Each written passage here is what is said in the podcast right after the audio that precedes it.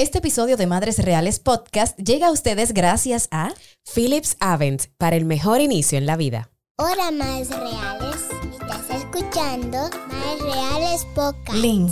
Conociéndote como te conozco. Tú eres de las embarazadas que andaba con su folder y todos sus papeles de embarazo en orden y las sonografías y todo o sea, así organizado, de un lado tal cosa, de un lado y marcado, eh, ¿verdad que sí? ¿Verdad? O sea, eso no es lo normal, o sea, no, es normal andar con folder de colores, todo brandeado con el nombre del bebé, de la mamá, eso no es lo que hace, eso no, no, es normal. No, ok.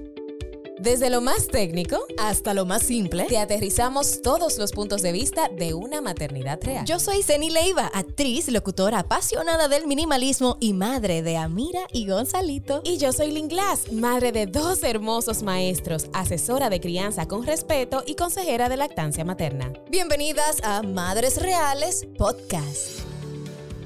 Agotadas pero felices. Así estamos en y yo luego de un fin de semana tan maravilloso que vivimos a todas ustedes en Madres Reales Talks 2022. Finalmente pudimos ponerle cara a tantas madres con las que conversamos en redes y compartir un ratito juntas. Muchas gracias. Gracias, sí, gracias, gracias. Eh, y también a Ágora por ser excelentes anfitriones, a todas las charlistas y panelistas que dijeron que sí, que aportaron tanto conocimiento, a nuestros patrocinadores y a ustedes por acompañarnos. Qué lindo, Ceni, ver a madres, padres, abuelas, tíos que, eh, oye, todo el mundo, todo el mundo, bebecitos, niños, qué lindo fue ver que todo el mundo estaba recibiendo esa información que creamos y que hicimos con tanto amor para todos ustedes. Y ya ustedes saben que los motores están encendidos para repetir y venir con más eventos y charlas y sorpresas para nuestra comunidad, porque ese es el objetivo, educar y brindar información para todas ustedes. Así es, pero el mes de mayo no termina, ¿eh? Y nuestra misión de educar tampoco,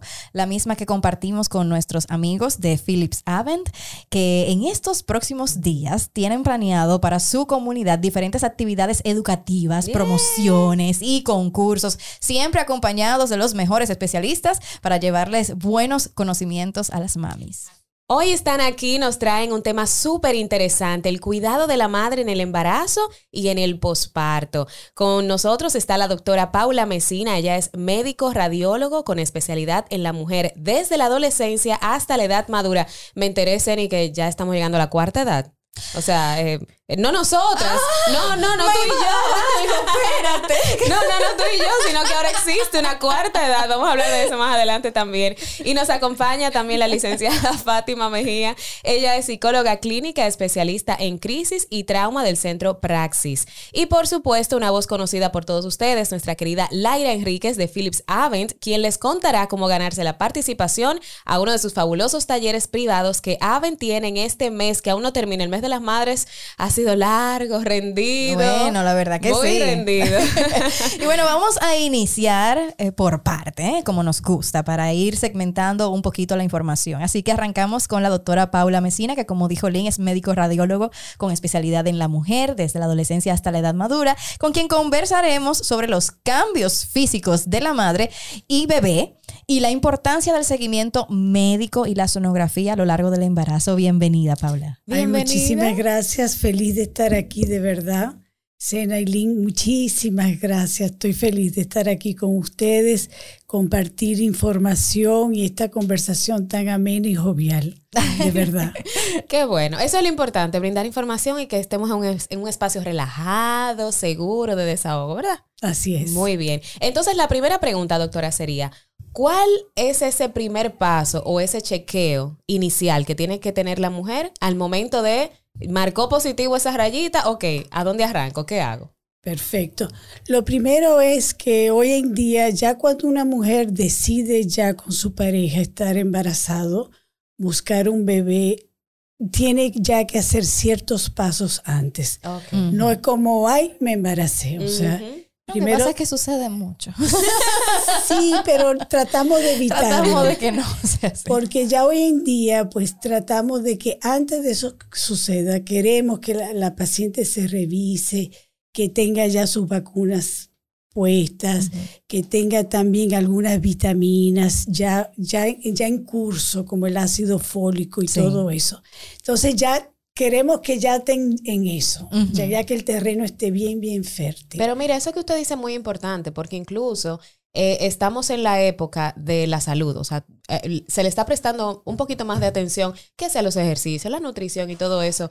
Y eso que usted dice es muy importante, porque es como el terreno, que el terreno esté como bien eh, eh, plantado para lo que viene. Es, es muy sencillo. Ajá. Uno se planifica para todo. Exacto. Va a entrar a la universidad, hay una planificación previa. Va a comprar un colores. apartamento o una casa, usted hace una planificación para eso. Señor, el embarazo no es una decisión menos de o sea, pero para nada. Yo creo que es la más importante que uno toma en la vida. ¿Cómo uno no se va a planificar para eso? Exactamente. Entonces, simplemente el que no quiera planificarse y, y, y quiera hacerlo un poco más natural, que, que empiece a tomar por lo menos ácido fólico y que sepa sus niveles de algunas eh, enfermedades como toxoplasmosis y demás, que esté protegida contra esas enfermedades. ¿Y por qué el ácido fólico? Porque lo había leído que, Sí, que, que como seis meses antes o un año. Exactamente. El ácido fólico protege al bebé de evitar enfermedad, eh, malformaciones neurológicas. Wow. Entonces, por eso en, en estos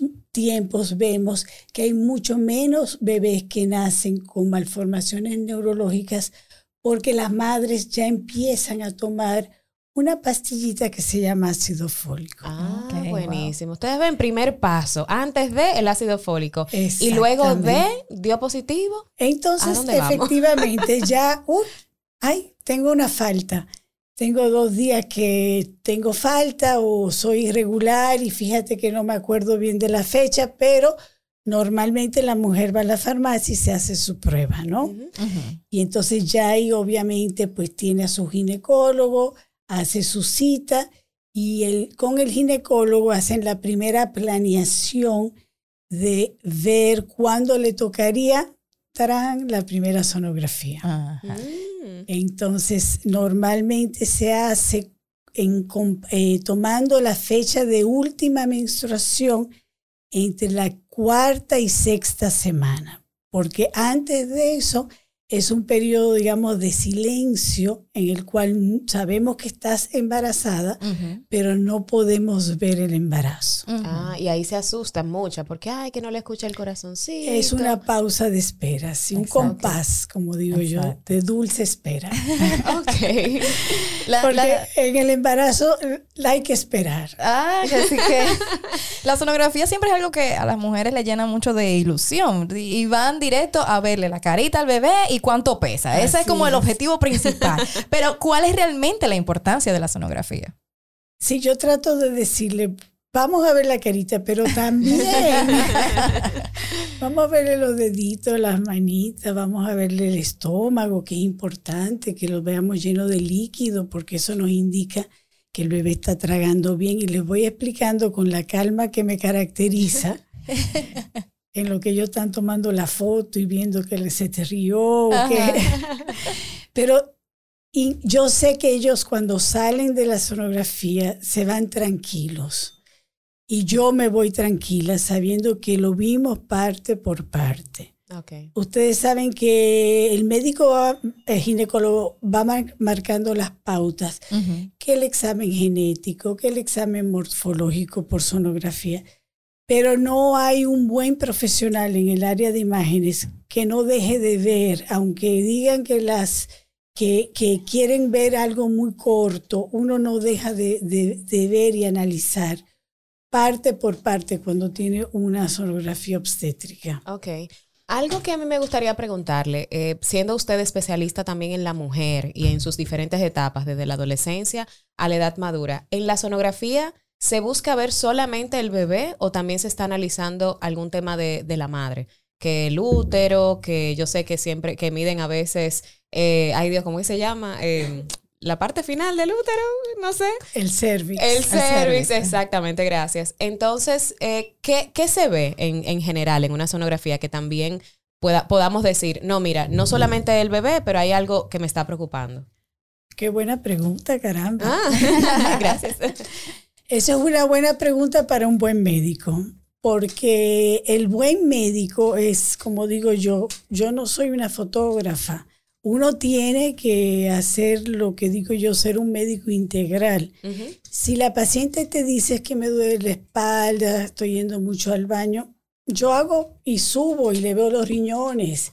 Y si me dice me estoy sintiendo medio mal, entonces investigo un poco más allá. Entonces, efectivamente, el estudio no solo se centra en el bebé, porque es una unidad que se llama materno-fetal y eso hay que entenderlo.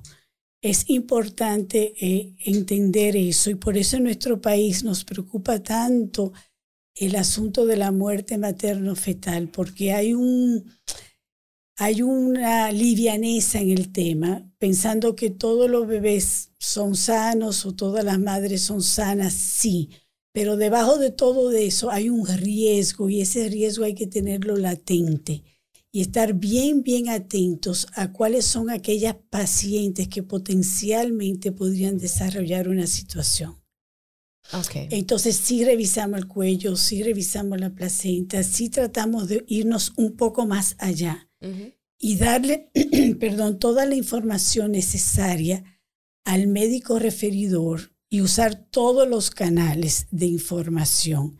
Significa celular, WhatsApp, el correo electrónico e informarle al médico, mire, no estoy viendo líquido o mire, este paciente hay que verle en 10 días o le vi el corazoncito que no está latiendo lo suficientemente rápido y así sucesivamente transmitir la información, no es solo captarla, sino que, que tanto el paciente se vaya informado como su médico, hacer equipo de trabajo, que también eso hace mucha falta. Claro que sí.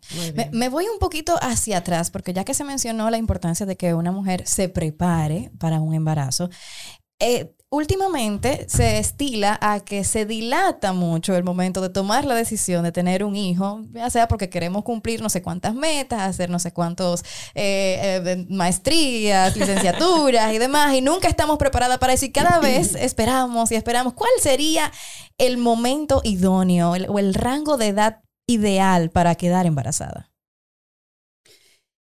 es una, una pregunta diríamos, muy personal, porque cada quien sabe en su momento, ¿no? Entonces, básicamente la edad fértil, a medida que va pasando el tiempo, la fertilidad va cayendo drásticamente. Prácticamente a partir de los 40, la fertilidad baja enormemente por la calidad de los óvulos.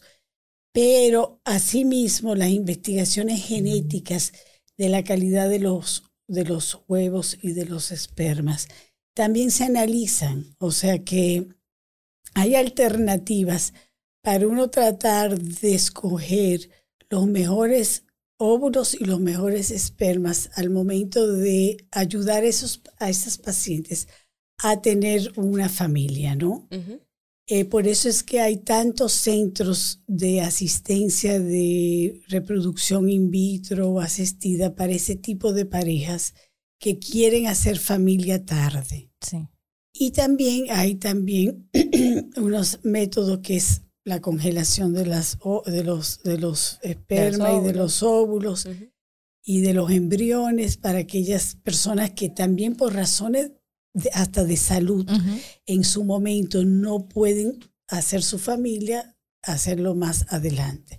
Pero eso es todo un tema eh, también. Exacto, pero me causa tanta curiosidad y, y, siguiendo con la pregunta de Ceni, de que, y, esto lo supe por una amiga, que ella incluso dio a luz eh, a los 40 y tiene un bebé maravilloso, bello, hermoso, eh, pero ella congeló sus óvulos a los 35 porque se le dijo que a los 35 iban a estar mejor que a los 40. Entonces, eso es lo que quiere decir la que, calidad que la calidad va a estar mejor mientras más joven eres positivo, así mismo. Ok, ok. El número y la calidad. Número y, calidad. O sea, hay un número, uno nace con la cantidad de óvulos que vas a tener toda tu vida. Los hombres, el número de espermas se van produciendo. Ok, eso se multiplica. Se multiplican y muchos. Pero las mujeres nacemos con el número de óvulos contados. Ok, entonces, eh, como usted estaba diciendo, si una mujer se va a someter, por ejemplo, a un, a un proceso en una quimioterapia, Dios no Exacto. quiera, entonces lo ideal es que antes de eso pueda congelar sus óvulos. Exactamente. Y Buenísimo. cada vez todas esas técnicas han ido mejorando porque son técnicas extremadamente sofisticadas, pero se ha avanzado muchísimo en eso. Pero hablemos del embarazo, qué bellísimo. claro que sí, claro que sí. bello, bello, porque yo me siento afortunada de compartir esos momentos tan íntimos con las parejas que me visitan y les agradezco a ellos eh, ser parte de ese núcleo familiar y compartir esas alegrías con ellos Qué bonito. en esos momentos en que escuchamos juntos el latido de su primer bebé o cuando vemos que el bebé levanta la manita o se chupa el dedo y veo a esas madres llorando de felicidad. Ay, ay, ay. ay. De verdad que para mí eso es el milagro de la vida una y otra vez. Amén. Y qué mejor trabajo o qué mejor eh, experiencia me hace el día y me hace mi vida una y otra vez. O sea, que imagínense lo feliz que soy. Qué bello. Usted sabe que yo tengo amigas eh, embarazadas eh, y yo incluida también. O sea, yo no hablo por mí, o sea, no, realmente no es por mí. Pero, pero ¿cuántas sonografías que uno se tiene que hacer? Porque yo tengo amigas que me dijeron, yo me hice como tres solamente, yo no estaba como en eso. Y eso, además me han dicho que eso le hace daño al bebé. ¿Es, es cierto? ¿O hay que hacerse una mensual y hay que hacerse otra que es la morfológica? Eh, o sea, ¿cuántas sonografías son permitidas? y si efectivamente le hacen algún daño al bebé hacerse tantas. No uno tiene que ser sensato, ¿verdad? Entonces, al principio y al final, pues es válido hacerse varias, porque son momentos como muy críticos, ¿no? Ok. Pero ya en el medio, una, por supuesto, siempre llevándose con las guías con el, el médico, una al mes, porque aunque el médico no te las manda, tú puedes ir a hacértela, que eso es lo que pasa aquí, ¿no? En nuestro país.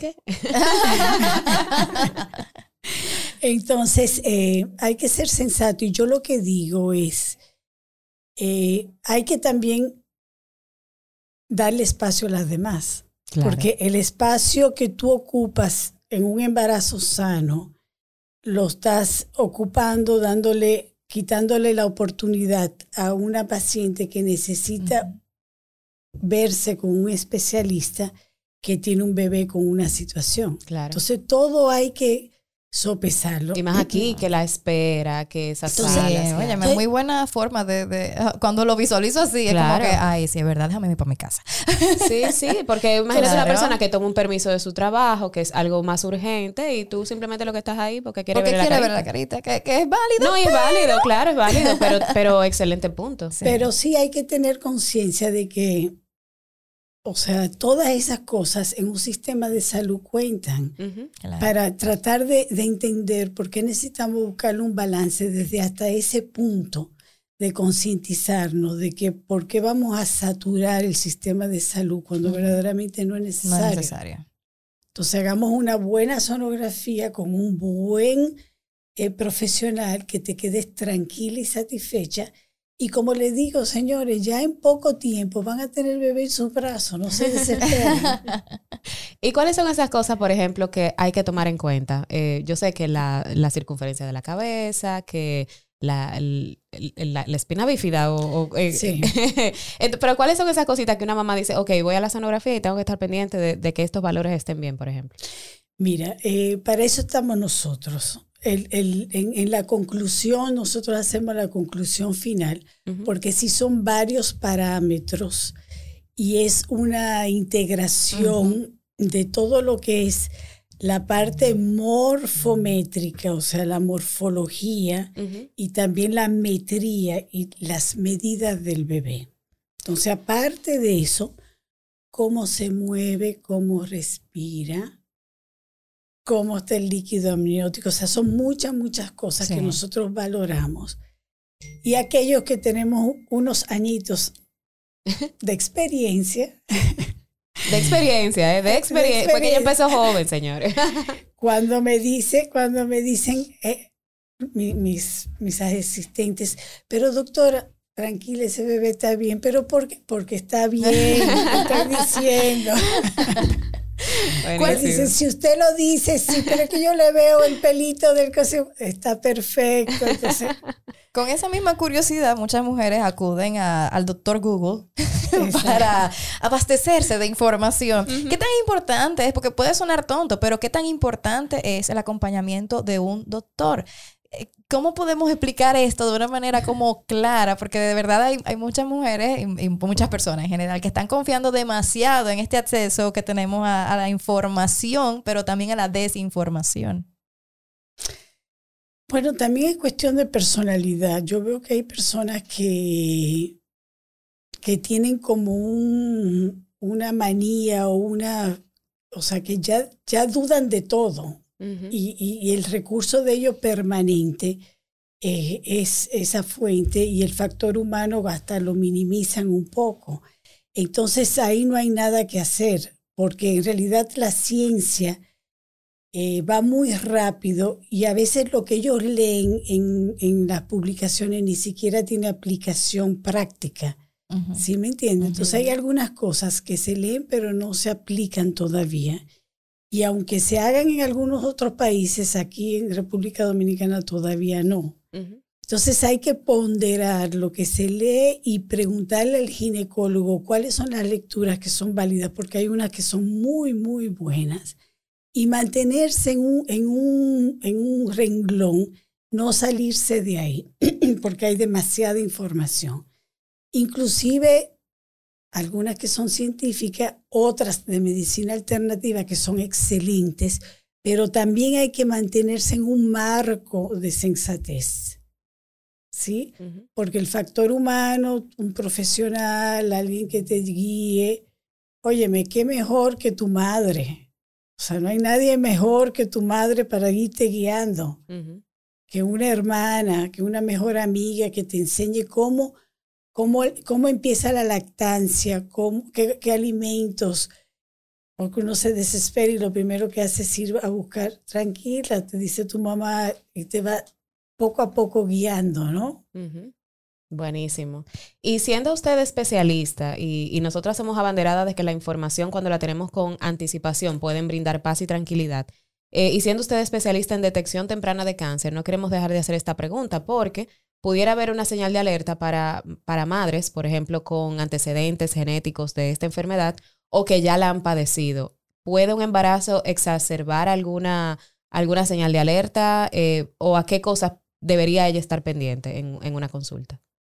Sí, caray, esto es una situación trágica porque es una experiencia tan desagradable, em, porque esto es un cáncer con la lactancia o el embarazo que se consideraría, entre comillas, un cáncer oculto, que florece ya en el momento de la lactancia, cuando ya la mujer pues está en el periodo de lactancia, que siente un bulto, algo que permanentemente está ahí.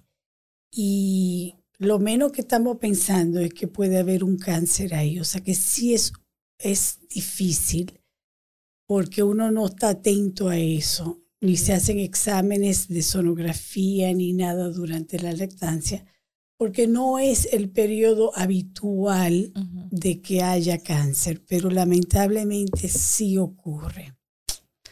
Es, un, es muy triste. Y de hecho, eh, los estudios indican que la misma lactancia puede ayudar. Es un protector. es un protector, pero si se siente algo raro, porque hay pelotitas a veces en, en, en el seno Así que son es. propios de una obstrucción, Sí, de, de una de- que tampoco está mal, o sea, tampoco está bien, perdón, hay que prestarle atención. Sí. Pero si eso continúa, si usted está viendo que algo está pasando, eh, acérquese a, a no, un- básicamente a un la, la recomendación es palparse, mirarse, palparse, tocarse cuando uno se baña y desde que uno sienta cualquier tipo de alteración, ya sea durante el embarazo o la lactancia, acudir a su médico.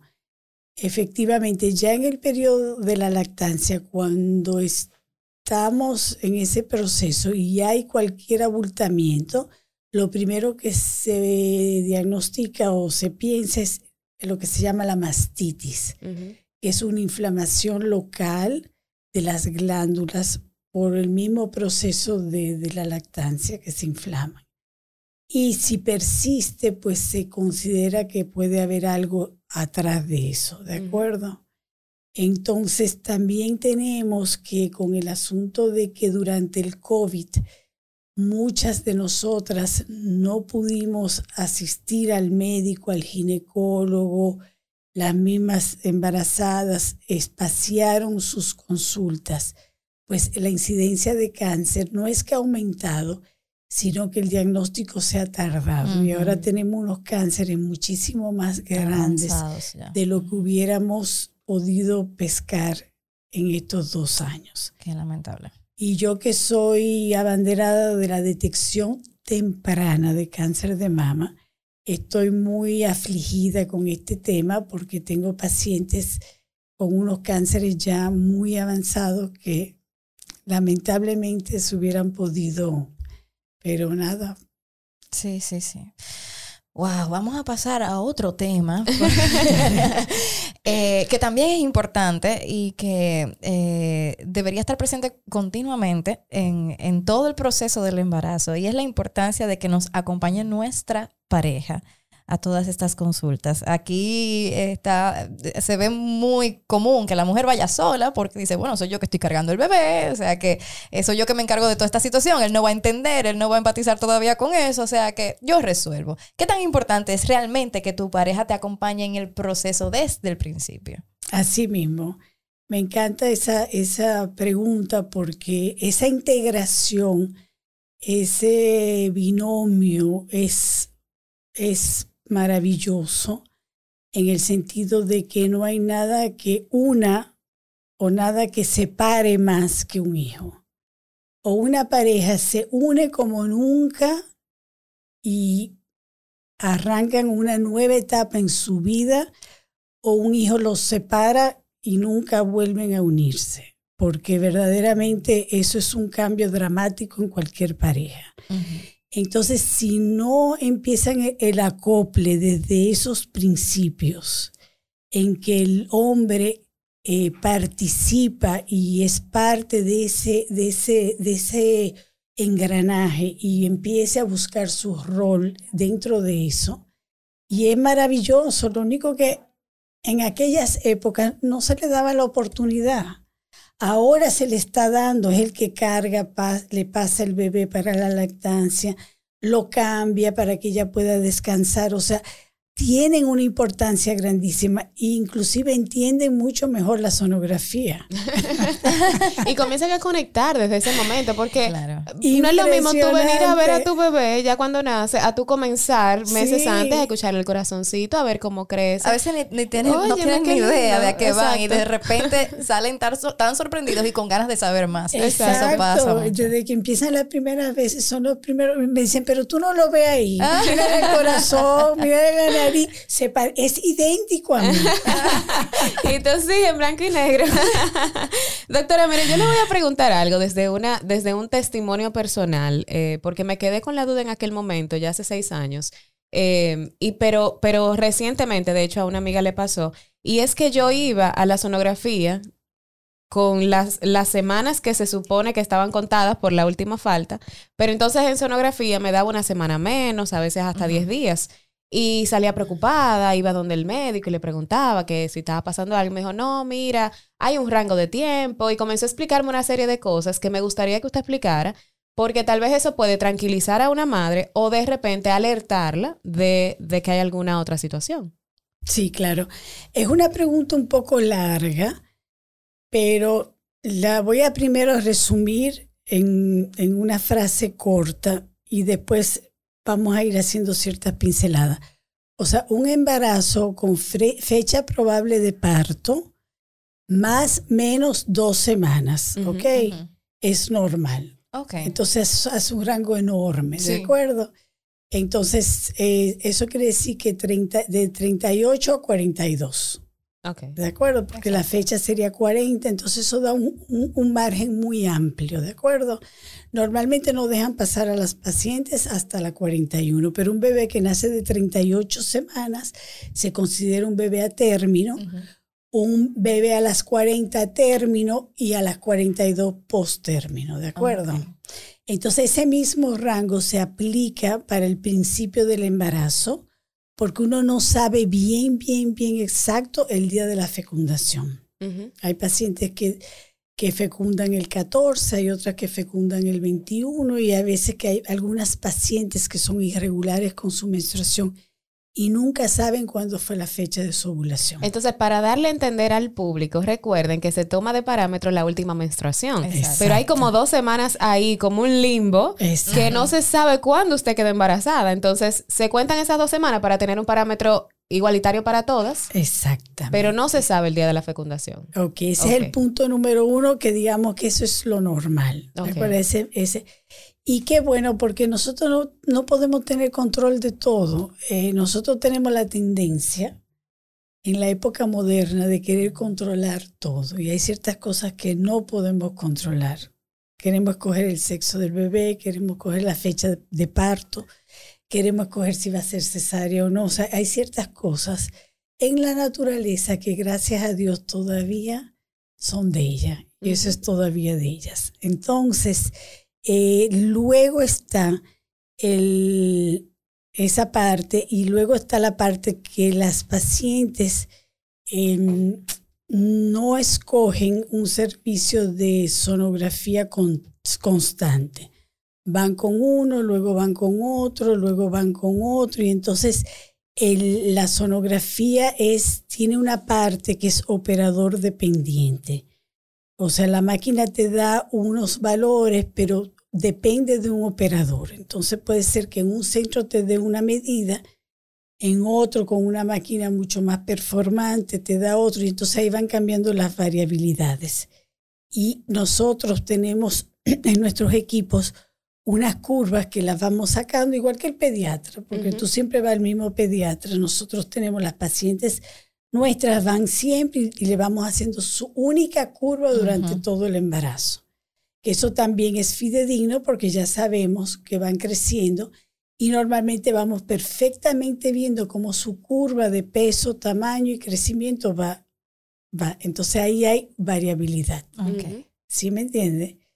Y entonces ya entramos a un terreno, eso es todo dentro del rango normal. Dentro del terreno patológico, entonces ahí viene lo que se llaman las restricciones de crecimiento intrauterino, que hay una gama de situaciones que no son buenas para el bebé, que el bebé no se siente adentro bien y entonces necesita asistencia y necesita un seguimiento muy, muy estrecho.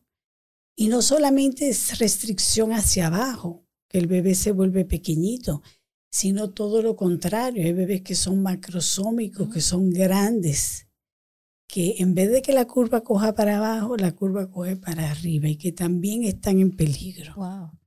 Entonces, muy, muy, muy interesante. Muy interesante. No, pero eso es bueno saberlo porque eh, una, una de las cosas que usted destaca es ese cambio de me hago una sonografía aquí, me la hago allí, me la hago allá. Entonces, eso puede provocar esa- esas variables eh, que, que pueden tal vez asustar a una madre y, no- y tal vez no tiene nada que ver con el bebé, tal vez tiene que ver con, con eso. Pero, pero qué bueno que Entonces, nos para- dio luz. Para eso también, con todo esto de la muerte materno-fetal y todo, tiene que haber una responsabilidad de la pareja. Ya vimos, número uno, no de que embarazarse a lo loco. Tiene que saber cuál es su estatus antes de embarazarse. Hay muchísimas enfermedades que afectan al bebé. Si usted las tiene, puede ser que las tenga y ni siquiera lo sabe. Ujú. Cito- Citomegalovirus, toxoplasmosis, si es la deficiencia de lo que hablamos, o sea, muchísimas vitaminas que debe estar en orden. Entonces, tenemos una responsabilidad ahí también, los padres. Luego, eso mismo que le digo, o sea, como que llevar su carpetita con todas las... Ay, hay una ella buena me miró, luna ahí. ella claro. me miró, ya me miró. Cuando tú le dices, sería un paciente, ¿cuándo fue la fecha de última regla? Ay, yo no sé. ¿Y cuándo fue su parto? Yo tampoco me acuerdo. O sea, asuma. Yo sé que a las claro. embarazadas se ni se le olvida este la fe- se Todo, le olvida todo. nombre.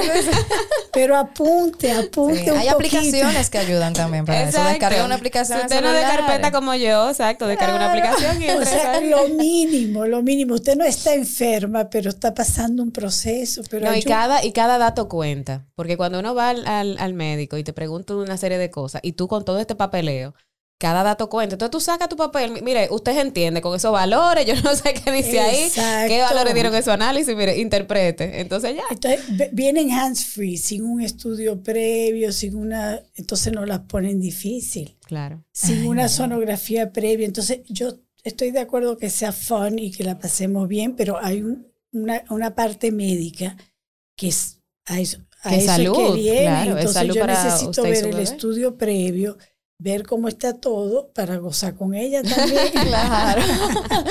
Muy bien. Bueno, ya lo escucharon, mamis. El acompañamiento médico es vital e importante para procurar una salud integral de mamá y de bebé durante el embarazo. Agradecemos a la doctora Paula Mesina por todas estas informaciones. Esto no termina aquí, ¿eh? Y si ustedes quieren contactarla también, la pueden encontrar, por supuesto, en Novo Diagnosis, en Novo Centro, al número 809-926-1000. Así que vaya y haga su cita porque es importante saber cómo está la salud de mamá y del bebé. Pero ahora pasemos con más profesionales que van a darnos más información de muchísimo valor. Tenemos a la licenciada Fátima de Praxis para conversar sobre los cambios psicológicos y emocionales. Así es. Y algo para nosotras eh, súper mega importante es el tema de la salud mental, sobre todo en esa etapa del embarazo. Hay veces que uno, uno, uno tal vez busca ayuda cuando las cosas no van precisamente bien, pero tal vez cuando todo va bien sería bueno uno también llamar, desahogarse un poquito. ¿Por qué es tan importante este acompañamiento durante el embarazo? Mira, el embarazo es un proceso normal de todas las hembras ¿ah? del mundo. O sea, no es solo la mujer que se embaraza, también los animales, ¿ah? inclusive las plantas. Nos damos cuenta cuando están florecidas, pero el ser humano tiene una gran ventaja, que es que tenemos esta parte del pensamiento, esta cognición que me da una condición especial y que yo debo de cuidar. Si yo cuido mis pensamientos, es posible que estén bien cuidadas mis emociones. Y cuando hay desconocimiento, el pensamiento regularmente y por psicobiología es negativo. Yo nunca voy a pensar que todo está bien. Mm. Siempre voy a meter la cucharita de que, ¿y por qué pasa esto? ¿Y si es por tal cosa? Entonces, ahí hay que buscar la ayuda. Y, y psicoeducar es un proceso corto, no es caro, como la gente piensa. Y bueno, se puede psicoeducar en el tema que el paciente desee. Excelente. Y algo eh, de eso que usted está diciendo, que para nosotras es eh, vital y que nosotros aquí en, en, en nuestro podcast y en nuestras comunidades, nosotras siempre elevamos la voz, es precisamente de esa búsqueda de ayuda que muchas personas piensan que, ay no, lo que pasa es que eso es, en buen dominicano, eso es para loco. Pero mire qué interesante eso que usted está diciendo, que cuando nosotras estamos embarazadas y fuimos tan criados a que el mundo es cruel y todo lo que nos va a pasar es malo, que a veces tenemos eso como, como, al- como en, en la mente, como todo va bien, tengo miedo. Todo va bien, es que algo va a pasar. Entonces, eso, eso pudiera en el embarazo tal vez, eh, o, en, o como usted lo ha visto en su práctica, eso florece durante el embarazo, florece esa ansiedad, ese estrés. Ahora, como dijo señorita, con tanta información que tenemos, eh, nos sentimos como aturdidas. ¿A dónde voy? ¿Qué hago? Y usted está experimentando tal vez o está viendo en la práctica que, que las madres de ahora embarazadas están más tensas, están más estresadas. Bueno, mira, sí. De entrada, sí. Las... El embarazo es un proceso. Y bueno, tú dijiste ahorita que tienes dos. En el primero. ¿cómo fueron tus pensamientos? Cuando tú no estás muy clara qué es lo que va a pasar contigo. Cuando el futuro es incierto para mí. Porque bueno, una amiga me dice una cosa, otra amiga me dice otra, y Zeni dijo, y Google dice otra. Mira, yo no estoy en contra de que las personas busquen información, pero es lamentable cuando yo en Google leo cosas que me tengo que reír. O sea, Dios mío, ¿y quién escribió esto? ¿Y cómo es que ponen este término aquí? Y por eso la gente piensa que la psicología es para locos. La psicología es una ciencia, es una ciencia que trabaja con el órgano fundamental del ser humano, que es el cerebro. Pero nosotros vemos eh, el pensamiento, la emoción y la conducta del ser humano. Nosotros no vemos el órgano per se. Para eso están los neurólogos y los psiquiatras, que son médicos. Usted va al médico cuando usted está enfermo. Usted va al psicólogo cuando tiene una situación de vida. Situación cualquiera, la más pequeña que la persona pueda entender. Porque si me está molestando, para mí no es tan pequeña. Para mí es importante. Y bueno, necesito un profesional que me aclare, ya que Google a veces no es tan claro como quisiéramos. O las personas leen cosas y lo interpretan literal. Mira, yo siempre pongo este ejemplo. Eh, últimamente la gente dice, es que tiene que ser resiliente. Y si alguien me dice de dónde viene esta palabra, bueno, pues eh, es que, señores, resilientes son los materiales de construcción. ¿Y por qué este psicólogo prominente en California le puso a esta acción del ser humano resiliente? Porque él tenía un grupo de amigos ingenieros y, ellos, y él escuchaba que los amigos decían, no es un material fuerte, sí, pero además es flexible, sí, pero además con ese material podemos hacer un puente porque eh, tiene tiene una sensación de que acoge, de que da confort. Y él dijo, wow, pero esto es lo que yo estoy estudiando. Y le puso resiliencia. Pero la resiliencia es un término de ingeniería. Entonces, una persona que lea resiliencia, que no sepa gramaticalmente lo que significa, y va al diccionario, va a leer material de construcción. y que de hecho la resiliencia, si, si nos vamos ya a los estudios y, a la definición que se ha establecido en la psicología, es pasar por un proceso doloroso, pero también restaurar y reparar lo que pasó. O sea, hay que pasar. La flexibilidad. Exacto, eso no se hizo, esa resiliencia no se construyó sola. Tú no eres una persona fuerte simplemente porque tú naciste así.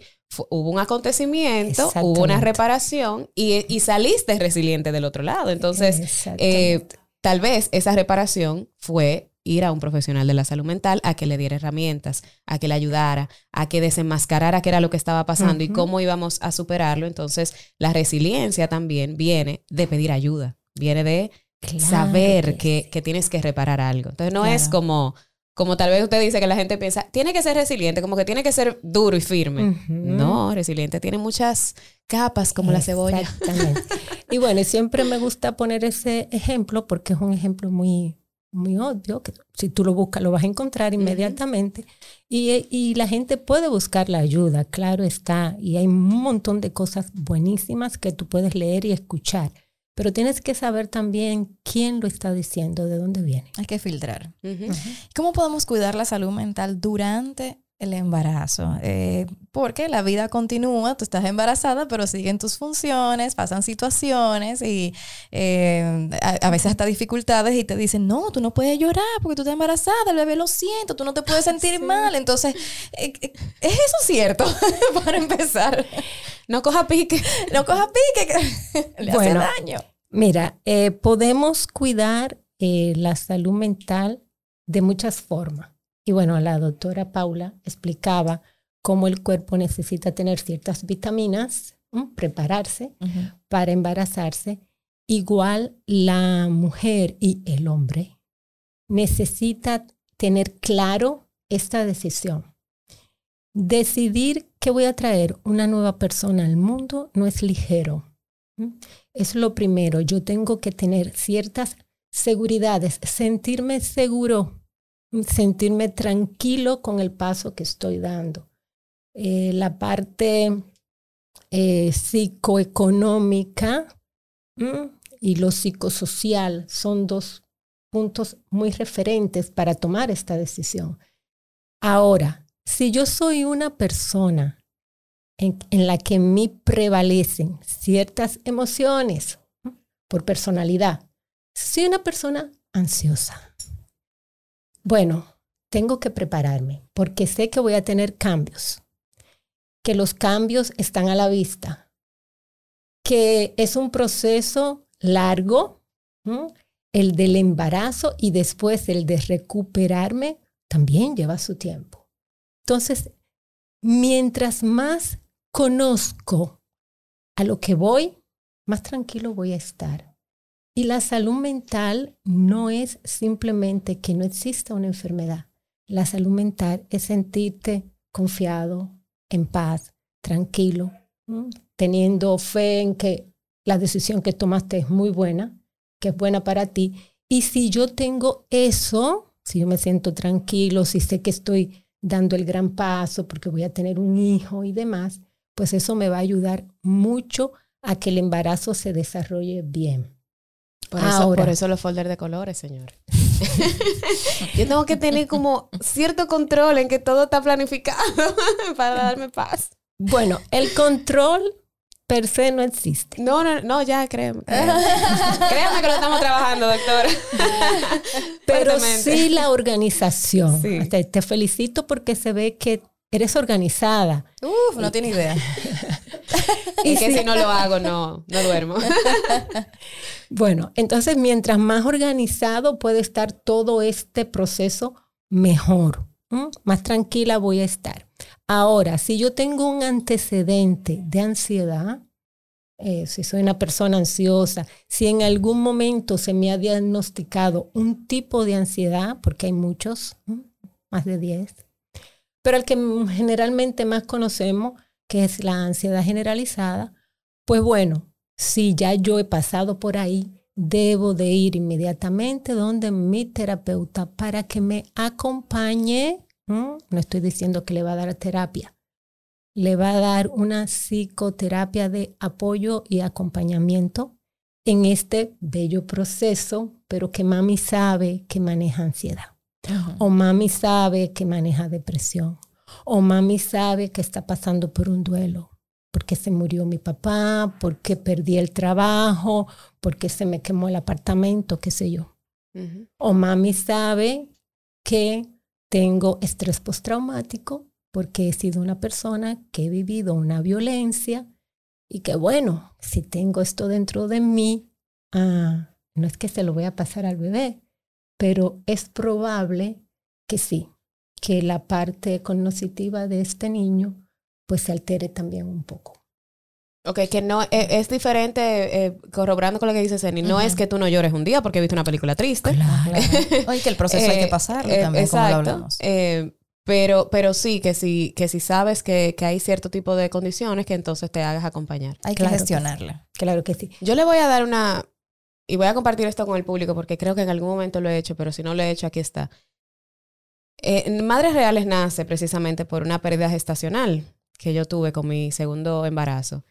Y cuando me embaracé del tercero, el ahora Tiago de dos años, yo no supe procesar esa alegría. O sea, fue tan difícil porque era como, fue buscado, deseado, eh, súper feliz. No me gusta el término bebé arcoíris, pero para los que saben. Eh, y yo duré esos primeros tres meses como no, en un limbo, como yo no sé si estoy feliz, yo no sé si lo voy a anunciar, yo no sé si me voy a tirar fotos, qué es lo que voy a hacer. Y hasta que yo no vi a un profesional de la salud mental, yo no pude procesar todos esos sentimientos. Yo no lo pude procesar. Y fue lo mejor que hice, porque hasta que, hasta que un profesional no, no sacó como todo lo que estaba ahí adentro, no pude llevar, no estaba llevando un embarazo saludable mentalmente. Y luego lo disfruté a plenitud. Bueno. obviamente con cierto miedo, porque obviamente uno sabe que ya uno sabe lo que puede pasar, pero lo disfruté, me tiré mis fotos, andaba linda en tacones o lo que sea, pero fue lo mejor. Si a alguien le está pasando algo de esto que dice la doctora, usted no se imagina la liberación mental que usted puede tener cuando se hace acompañar de un profesional de la salud mental. Sí, así es. Y bueno, y te felicito porque optaste por buscar la ayuda, eh, ¿verdad?, correspondiente. Mira, la, la pérdida eh, perinatal, gestacional, es una de las pérdidas tal vez donde más sufre la mamá, bueno, la pareja, la familia, porque no es reconocida socialmente. Y porque nos dicen cada cosa creyendo que nos están ayudando. Ay, ay, ay. Bueno, yo también pasé por una pérdida, ah, ya bastante grandecito mi niño, Eduardo. Y, y bueno, ponerle el nombre a tu hijo, saber que cuando me preguntan cuántos hijos usted tiene, yo le digo tres y dos me acompañan. Bueno, porque Eduardo no llegó a nacer, pero es mi hijo. Claro. Ajá. Eh, fue una gestión y, y fue un dolor y fue muy traumático ¿eh? este proceso donde después salgo o no salgo de nuevo embarazada. Y este que viene aquí también se va a morir. Mm, Entonces, claro, hay que buscar el apoyo necesario. Y cuando eso pasa, también eh, se encuentra mucho la mamá con ella misma. Mm, Me ayuda mucho a reconocer cómo yo estoy preparada para afrontar el dolor. Y cuando nos hacemos cargo de esas personitas maravillosas, tenemos que prepararnos para afrontar el dolor que a través de estas personitas yo pueda tener. Mm, Si se enferman, si le pasa alguna situación. De hecho, yo estoy trabajando ahora mismo con una señora que, que bueno, su, su situación es la enfermedad, el diagnóstico de su niña Claro. ella no está enferma, la señora está muy bien ay, en, todos los ámbitos, pero le acaban de dar un diagnóstico triste y doloroso. Y entonces, bueno, Ella es- acaba de perder una imagen de lo que de lo que ella se estaba imaginando que iba a ser. uy, las emociones, ah, el compartir lo que iba a compartir con este niño, que todo eso, pues cuando estamos embarazados no los imaginamos. Y bueno, claro que sí, es un duelo. Eh, el, el duelo es más amplio de lo que las personas piensan. Y cuando la mamá está embarazada, esto tiene que procesarlo. Yo, el procesar el duelo, el dolor, duelo, dolor, es algo que me va a dar a mí salud y tranquilidad para llegar al término con mi embarazo, inclusive para el momento del parto. Mm, eh, también estoy trabajando con una chica que dio a luz a un bebé muerto. Y bueno, tú sabes lo que es que tú vas a pasar por el proceso de dar a luz y que tu niño está muerto encima. O sea que son cosas que no es para meter miedo, pero sí para tener en cuenta. Yo tengo que saber cuáles son mis emociones. ¿Qué es lo que yo siento? Ah, bueno, la gente tú le dices, ¿cómo tú estás? Ay, mal. Pero ¿qué es lo que te pasa? Yo no sé. Wow, pero es muy duro. ¿Cómo que, que yo no sé? Bueno, y esa es parte de la psicoeducación. Ujú. ¿Usted no sabe lo que es tener miedo? No. O a veces te dicen, es que yo tengo muchas, yo soy muy ansioso. Y cuando tú preguntas por las emociones de ansiedad, te dicen que lo que son es ansias que tienen. O sea, eso de que yo estoy loca porque llega el domingo para ir para Agora, Ah, eso es ansia, no es que tú estás ansiosa. ¿Entiendes? Entonces, esto tenemos que saberlo gestionar para yo poder tener salud mental. Y me, me parece muy importante que esta información no solamente lo escuchen las mujeres que, que podrían estar pasando por una situación similar, sino todas las demás mujeres que debemos empatizar más con estas situaciones, porque somos las primeras que nos encanta opinar, que nos encanta eh, ayudar de buena fe sin saber el daño que le podemos estar causando porque no entendemos la magnitud de, de esto y, y cómo la, la persona lo está viviendo y lo está sufriendo. Entonces me parece genial que podamos hablarlo así de la manera más clara posible para crear un poquito más de empatía porque ese acompañamiento también es importante. Claro, mira, hay un acompañamiento que debe de estar, bueno, en todo, en toda tu vida, pero sobre todo en los procesos eh, específicos, y es el apoyo social. El apoyo social empieza en casa. Bueno, la mujer con su pareja, embarazada. El primer apoyo, y lo hablaba la doctora Paula también, es, el, es esta pareja que está aquí conmigo, eh, que me acompañe, eh, que, me, que vea mis cambios y no se altere por eso. que, que me, si me decía, tú eres bella, ahora me, diga- me, me, me lo diga en superlativo, estás bellísima. claro, porque si no, volvemos a los pensamientos intrusivos de tú estás gorda, estás fea, cuando tú salgas de esto nada te va a quedar, este hombre no te va a mirar.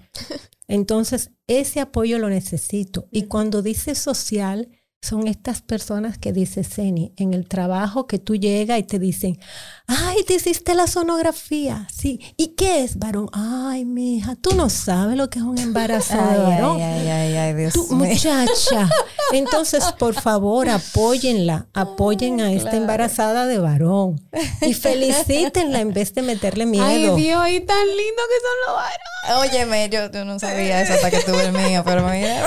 Qué cosa más chula. Y además, señores, eh, es, es precisamente eso. Di, limítese sus opiniones. Porque es que- es, que, hay opiniones que han pasado de tantas generaciones que ya se consideran válidas.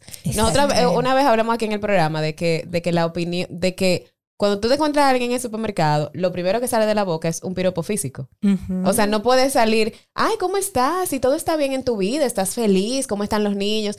Tú sí estás flaca. O lo contrario, tú sí estás, o sea, tiene que ser algo positivo, como algo llenita, físico. ¿eh? Está como- Ajá, ese color y ese pelo. Es, es como que, ok, mi físico no tiene que ser de lo que hablemos, podemos hablar de 20 mil cosas. Entonces, igual cuando hay un embarazo, como que surgen esos pensamientos y en el tema de la pérdida, ay, pero que el Señor, ay, pero que tú vas a tener otro y yo. Ujú, Eh, Pero este era el que yo quería, o sea, Sí, eh, son sí, como sí. ciertas opiniones que vamos a pensarlas un poquito mejor antes de decirlas, porque usted no sabe cómo está el corazón de, de esa madre que está sufriendo. Así No es. podemos dejar de mencionar la salud mental eh, cuando hablamos del posparto, donde es muy común encontrarnos con la depresión posparto. Y eso fue un tema que Lynn y yo decidimos hablarlo abiertamente en base a nuestra propia experiencia y como eh, al, al ventilarlo nos dimos cuenta de muchas mujeres que necesitaban también hablar al respecto, pero también existe una confusión eh, entre el baby blues y la depresión posparto. ¿Cuál es la diferencia entre uno y otro y cómo podemos identificarlos? Sí, porque ahora, ahora hay muchas madres diciendo,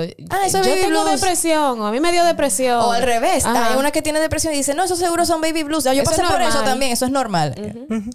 Bueno, me voy a ir un poquito más para atrás. Mira, usamos algunos términos psiquiátricos y psicológicos ah, de manera muy popular. Este está como deprimido, este siempre está ansioso. Es Mira, bipolar, este bipolar. porque un día llega feliz y otro triste. Exacto. En realidad, la connotación de estos términos tiene muchas variables, Claro. muchas, y dependen de muchas cosas. Ahora, en lo que dice Ceni, en lo que pregunta Ceni, sí hay una gran, gran diferencia. Mira, hay algo que es el posparto, el puerperio, o los famosos 41 días de nuestras abuelas, que tienen un sentido muy, muy biológico. ¿Qué quiere decir eso? El cuerpo comenzó a hacer un cambio para dar hábitat a un bebé. Suben los pulmones, ah, el estómago se pone para un lado, eh, los intestinos para otro, para que este útero comience a crecer con el baby que está ahí adentro. Bueno, así como el cuerpo físicamente se mueve, también las hormonas, unas crecen y otras decrecen. Ok. Unas crecen durante el embarazo, que son las que después van a decrecer, pero es como cuando tú vas subiendo en una montaña rusa y el carro va ahí, ahí, el carrito donde tú estás en la montaña rusa y tú como que vas mirando el panorama y tú, wow, pero qué, qué bueno. Y cuando llegas allá, te desprenden y estos 40 segundos para subir bajas en tres. Bueno, esto pasa con las hormonas y esto es lo que regularmente más lleva al famoso baby, Baby blues, que se presenta 48, 72 horas después del parto. Ah, Esta madre que tú vas, mi amiga, démelo. Ay, man. Ay, me duelen los senos. Ay, yo me siento mal. Yo no sabía que tú eras así. Bueno. Yo no sabía que esto era así. Es una frase tan como... Y bueno, eso es ahí normal porque estas hormonas están en este rápido descenso. ¿Mm?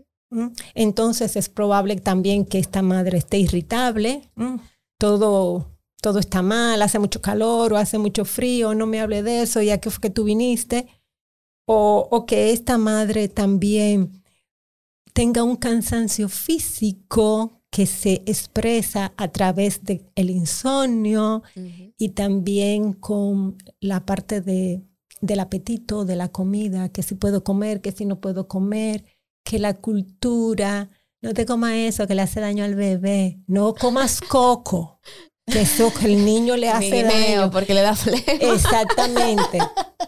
Entonces, pues esta mujer está irritable, está incómoda y su punto neurálgico es el llanto. ¿Y por qué el llanto? A ver, si tú dirías, no, pero ella debería de estar feliz. Bueno, pero también ese llanto puede ser de felicidad. El llanto es la expresión del cuerpo a una emoción intensa. ¿Mm? Cuando tú tomas mucha agua, ¿qué te pasa? ¿Cuál es, ¿Cuál es, la expresión de tu cuerpo? ¿Por dónde quieres salir esa agua? Bueno, cuando tú tienes una emoción muy intensa, va a salir por el llanto. Igual lloro de felicidad que de tristeza, que de impotencia, que de ira o de miedo porque no sé qué hacer. Oye, Entonces, no lo había visto así. Es verdad que uno llora por todo. Por todo. yo soy llorona. A mí es de lágrimas de cocodrilo, usted ve. Ya a mí no me hacen caso cuando yo lloro. Entonces es probable que esta madre también esté llorando de felicidad y por eso se irrita porque tú le dices, pero no llore, pero que yo estoy llorando de felicidad. Entonces ahí pasan alrededor de dos semanas. otra vez los opinólogos, ¿verdad? Haciendo su, de las suyas. su participación especial. Y bueno, esta, estas emociones, estos afectos de, eh, remiten solos. No necesitan ayuda profesional porque se van a ir así como, como llegaron. Eso es solo el baby blues. Ese es el baby blues. Ok. Dos semanas, más o menos. Hay personas que hasta tres, dependiendo de su personalidad. Porque hay personas un poco dramáticas también, ¿verdad? Eh, pero de ahí no va a pasar. Ahora. Depresión. La depresión. La depresión es un trastorno, no es una situación. Esa es la gran diferencia. Por eso no, no debemos de usar estas palabras tan libremente. Yo no estoy deprimido, yo estoy triste. Esa, esa, tristeza tiene intensidad. Yo puedo estar triste, muy triste, inmensamente triste o deprimido. Entonces, si yo estoy deprimido, ¿por qué? ¿Cómo me doy cuenta? Preguntaste, ¿verdad? Porque bueno, además de todo eso que te dije, hay tres emociones que están ahí. Culpa. Me siento culpable. Esa, esa sensación de que aquí hay algo mal. Yo no estoy cuidando bien a este bebé. Yo no doy para ser mamá. Esto, yo no sé para qué yo traje este niño al mundo. Va a venir al mundo a sufrir. Eh, agitación. Una persona agitada descontrolada, agobiada, muy agobiada, no encuentra el fin, no ve el final del túnel. Y sobre todo, la desvalorización. Yo no sirvo para nada, yo voy a ser una mala madre. Y bueno, yo soy tan mala que viene el pensamiento, ¿para qué voy a cuidar a este niño? Yo debería de morirme y, y, dejárselo tal vez a mi mamá, que sí ha sido una buena madre. O no, no se lo voy a dejar a nadie, me lo voy a llevar conmigo. El pensamiento, el pensamiento suicida. Y si ese pensamiento pasa a intento, donde la encontramos porque se tomó un montón de pastillas o porque hizo algo, ¿verdad? Para atentar contra su vida, es el gran alerta. Ahora, ojalá no llegar ahí y darnos cuenta un poquito antes. Eh, el rechazo al bebé se puede dar en el baby blues también, pero en el, rechazo al bebé en la depresión es continuo. es continuo, o sea, es que yo no quiero esto en mi vida. Esto es un problema muy serio para mí. Pero no es que yo voy a desarrollar la depresión por haber tenido un bebé. Ojo, es que yo traigo ¿eh? ciertas antecedentes depresivos. O yo misma y nunca me he tratado y soy depresiva. O en mi familia hay antecedentes depresivos. ¿no? Quiere decir que el parto fue un detonante.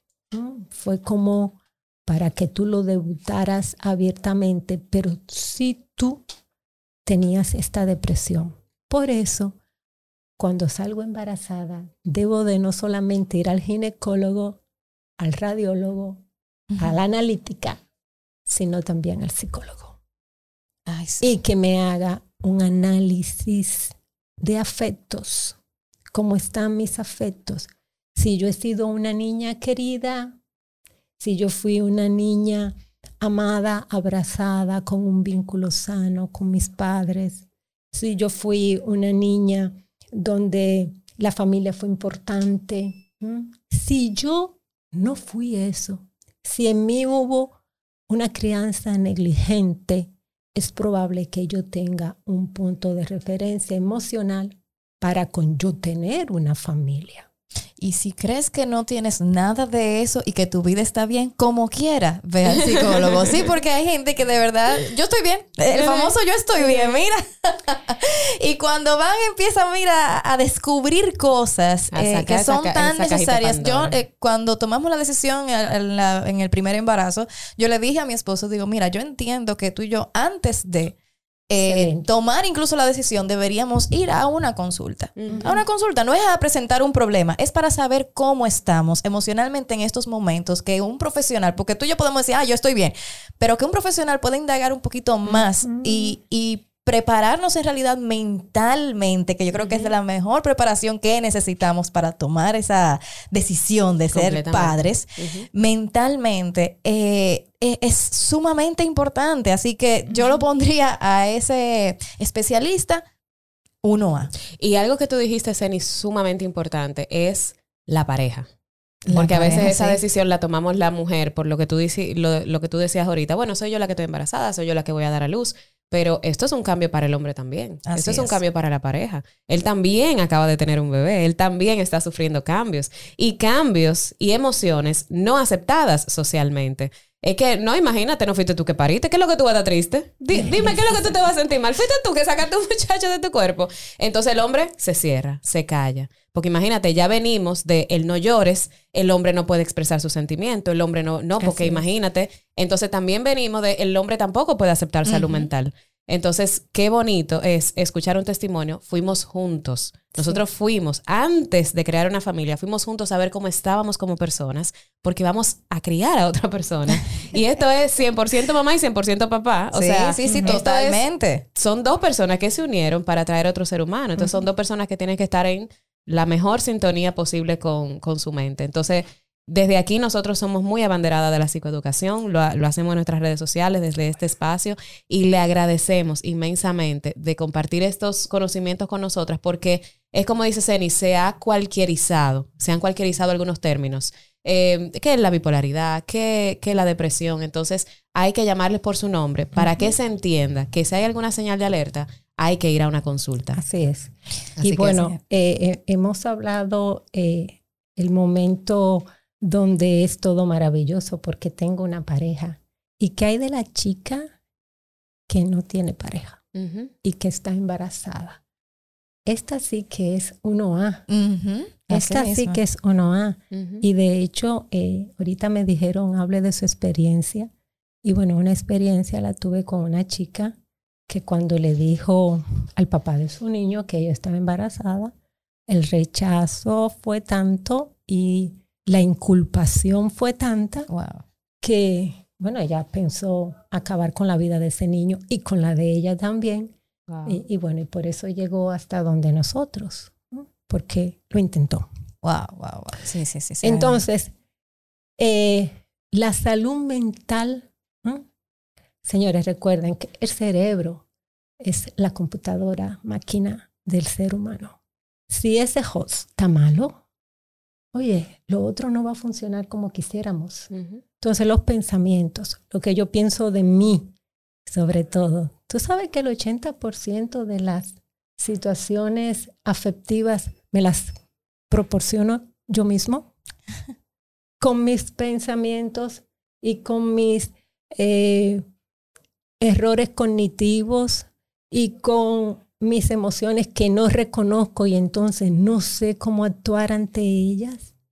Entonces, en esto del embarazo, en esto de las parejas, en esto de traer una nueva persona al mundo, hay una gran responsabilidad y no lo podemos tomar a la ligera. Es verdad que es bello, precioso, para sonrisas y demás, pero también hay una parte de mucha responsabilidad y muy seria, y muy seria. O sea, vamos hacer una bonita familia, vamos a traer todos los niños que podamos, ¿verdad?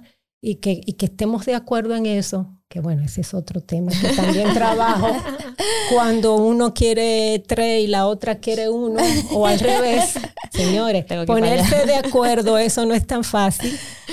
Eh, pues nada, pero eso hay que hacerlo con, con responsabilidad. Y la salud mental es muy, muy importante. Así es, así es. Muchísimas gracias, doctora Fátima, por tanta información de valor. Y gracias también a Philips Avent por traer este tema tan importante a la mesa para nuestras madres y por siempre crear talleres educativos y charlas que, que bueno, que ellas pueden tener, eh, eh, las, las madres pueden tener acceso sobre charlas de embarazo, de los procesos de posparto y bueno, todo eso lo pueden disfrutar. Así que Laira, cuéntanos, que está acá también aquí con nosotros, cuéntanos un poco sobre este maravilloso concurso que tienen para las madres y cómo pueden participar. Hola, Laila. Ya ustedes conocen esa voz aquí, Hola. ya, ya es regular. Pues súper feliz, contenta de haber aprendido tanto con la doctora Mesina y con la especialista Fátima de, de Praxis. Eh, agradecida de ustedes por brindarnos este espacio. Y bueno, quiero comentarle a las mamis que estén pendientes porque hoy mismo estaremos publicando un concurso eh, que tiene que ver con, con- con esta participación que tuvieron las especialistas hoy aquí. Eh, tenemos un súper taller eh, de la mano de Novo Diagnosis y la doctora Paula y de la mano de Praxis con la doctora Fátima y otros especialistas que se están uniendo porque queremos, el taller se llama Cuidado Integral de la madre durante el embarazo y posparto. Entonces ahí queremos tocar diferentes temas de este cuidado integral de la mujer en esta etapa tan especial y acompañarnos, como siempre, de los mejores especialistas. Va a ser un taller de dos horas que vamos a hacer en Novo Centro, en las instalaciones nuevas de Novo Diagnosis, que está bellísimo.